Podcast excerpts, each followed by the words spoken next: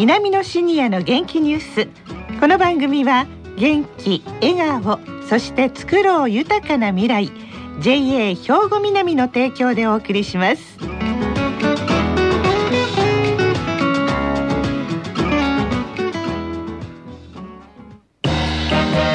皆様の元気生活を応援する JA 兵庫南。近畿最大級の農産物直売所虹色ファーミン。おすすめは JA 兵庫南エリアの新鮮な地元農産物。皆さんおはようございます。藤原まさです。稲美のシニアの元気ニュースの時間です。この番組は稲美野学園の元気なシニアの皆さんが気になったニュースや話題を取材しラジオを聴きの皆さんにお伝えしています。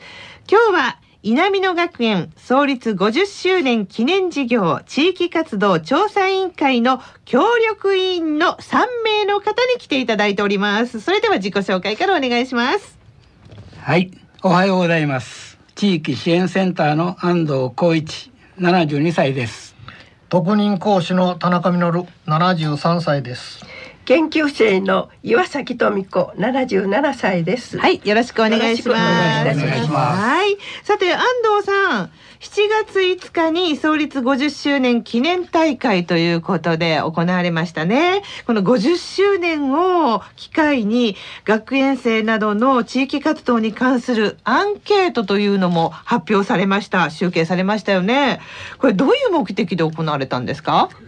はい50周年を契機に学園の地域活動支援の歩みと成果を総括した上で、はい、学園生と卒園生の地域活動に関する意義と現状を調査し、はい、学園の今後の地域活動支援等の推進に役立てることを目的として実施いたしました。なるほど。これからに役立てるんですね。あの岩崎さん調査内容というのはどんな感じだったんですか？はい。およそ2000名の学園生卒園生に依頼しておよそ55%の回答を得ました。半分以上の方がご協力くださったんですね、はい、それでは早速アンケートの結果を発表していきたいと思います。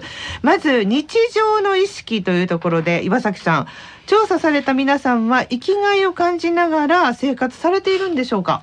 はい。現在生きがいを感じていると回答した人は83%ありました。すごいですね。はい。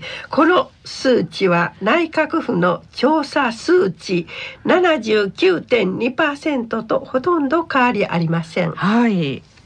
続いて生きがいを感じる時どんな時ですか？というアンケートですがはい生きがいを感じるのはどんな時かについては趣味やスポーツに熱中している時が75%もある中で、はい、社会奉仕や地域活動をしている時も生きがいを感じている方が多いです。はい。で、社会参加活動へということなんですが、あの田中さん、地域活動への参加状況についての報告もお願いします。はい。地域活動等に参加してよかったと思うことについては新しい友達を得た。で、えー、53%と最も高く次いで生活に充実感ができたが高かったです、はい、また地域社会に貢献できたは内閣府の調査よりも約10ポイントも高い37%という高い結果が出ました。へえ、あの安藤さん、あの先ほどからね、内閣府の調査というふうな言葉が出てくるんですが、これは何ですか？はい。内閣府では5年ごとにボランティア活動について調査しています。そうなんですか。私たちはこの内閣府の調査を参考にしていかに優れているかを比較してみました。なるほどね。で岩崎さん、はい、活動への参加のきっかけについてのアンケートはいかがでしたか？はい、個人の意思で参加したが58%と最も高く、内閣府の14.1%を大きく上回っています。本当ですね。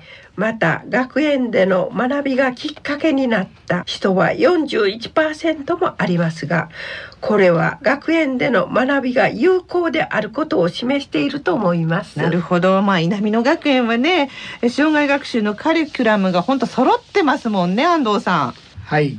学年別の講座や学科別の専門講座園外での学習のほか稲見の祭ニュースポーツ大会など楽しい行事があります、はい、また今年度から仕事活躍講座を新しく設けるなどして多くの講座や行事を通じて地域活動に関する知識や技能を身につけることができるよう工夫してあります。じゃあますますやる気が出てきますね。そうです。ラジオ番組テレビ番組の制作から学生自治会さらにクラブサークル等の運営は学園生が自主的に行っています。楽しいでしょうね。はい。楽しいです。あアンケートに戻りましょう。そうですね。戻りましょう戻りましょう。さあ続いては障害学習についてなんですが田中さん。稲美野学園における障害学習の状況についての報告をお願いいたします。はい。稲美野学園入学の目的については仲間づくりと人との交流やえ知識や教養や技能の習得がいずれも50%を超していました。はい。その知識技能などを身につけたことについてなんですけれども岩崎さんこのアンケートはいかがでしたか？はい。学園で知識技能などを身につけたきっかけについては、はい、学園の講義や学習が69%と最も高く、はい、次いでクラブやサークルでしたこれは学園が学生のニーズに合ったカリキュラムを組んだ結果と考えられます。ああそうですね。安藤さん、その知識や技能の生かし方についてはいかがでしたか？はい。その知識や技能の生かし方については、人生を豊かにが65%、はい。健康の維持が46%と高い割合ですが、うん、これらをベースにして地域社会での活用がもっと増えてほしいものです。そうですよね。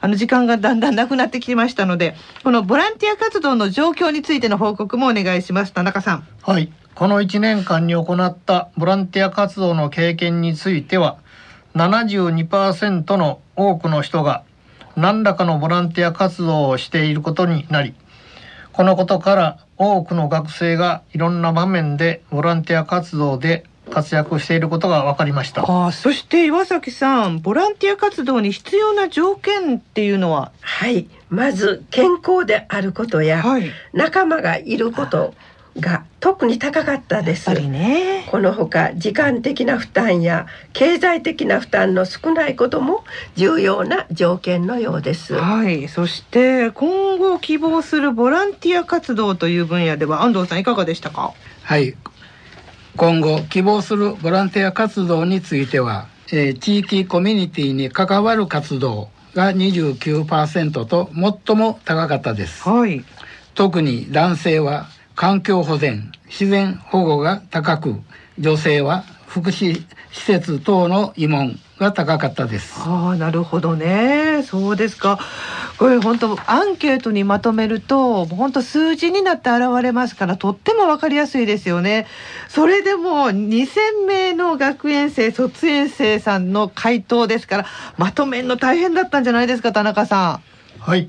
慣れないことでしたので多くの方々の協力を得て内容のあるまとめをすることができました。はい。えー、いつも助言していただいてます元兵庫教育大学教授の広岡徹先生に大会当日の公表をいただいておりますのでお聞きください。もうすでに数字の発表がありましたけれども、稲美野学園はかなり地域貢献について関わりを進めているし、活動も活性化してきているというふうに読めました。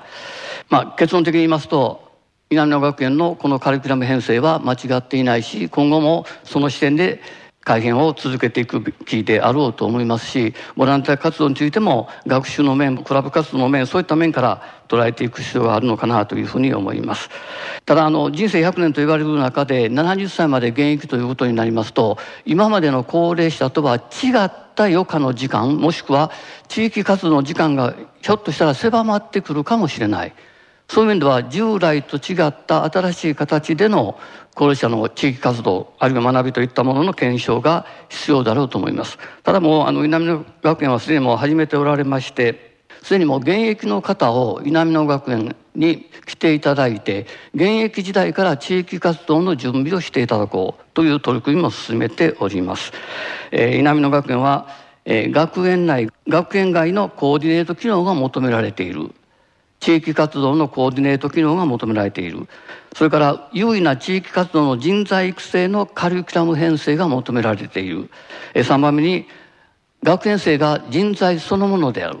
こういう三位一体型の総合組織として一層地域参画に邁進していただければありがたいというふうに思っています、えー、県民の学びと地域活動の拠点として県内市長全国の高齢者学習と地域活動の学びモデルとなりますようにさらに取り組みを進めていただきますことをお願いいたしまして私のまとめに変えさせていただきます。ね、これからこのアンケート結果を次の世代に生かしてというふうに先生もおっしゃっていましたけれども最後に稲美野学園への思いを一言ずつお願いします。田中さん。はい。稲美野学園は50年にわたり障害学習の拠点として確かな足跡を残してきています、はい、この度の調査で分かったことは年齢を重ねても学習意欲の旺盛な学生が多いことや自分の幸せだけでなく他者への思いさらに地域活動への関心も強いことなどです。はい、これは稲美野学園の長年にわたる障害学習の地道な取り組みの成果であると言えます。人生100年時代が迫る中、この学生のエネルギーを活用することが稲目の学園のさらなる充実発展につながると思います。はい。そして岩崎さんはいかがでしたか？はい。女性は男性に比べていろいろな分野で積極的に活躍している人が多いことが分かりましたこのパワーを生かしていけばもっと充実した障害学習が進むのではないかと思います、はい、そして安藤さん。はい。私は今回の調査結果を仕事に生かしていきたいと思います。今どんなお仕事されてるんですか、はい、現在老人ホームや公民館などの依頼に応じて登録グループとのマッチングなど実践活動の働きかけや地域活動の企画運営の手助けをしています。クラブサークル登録団体とのマッチングの件数は多く年間1500件を超えています。すごい数字ですね、今後さらに増えることが予測されます。へえ、それ大変ですけれども、こう結果を見て、でも次の、まあ、先ほどもありましたけど、やる気にこうつながっていくわけですよね。はい、はい、ありがとうございました。お時間が来てしまいました。今日お越しいただいた稲美野学園の皆さん、本当ありがとうございました。ありがとうございました。皆様の元気生活を応援する JA 兵庫南近畿最大級の農産物直売所虹色ファーミンおすすめは JA 兵庫南エリアの新鮮な地元農産物さあ、稲美野シニアの元気ニュース。今日は稲美野学園地域活動に関するアンケートの集計結果の報告でした。さあ、この後は兵庫ラジオカレッジの時間です。このままラジオ関西をお聞きください。稲美野シニアの元気ニュース。この番組は元気、笑顔、そして作ろう豊かな未来 JA 兵庫南の提供でお送りしました。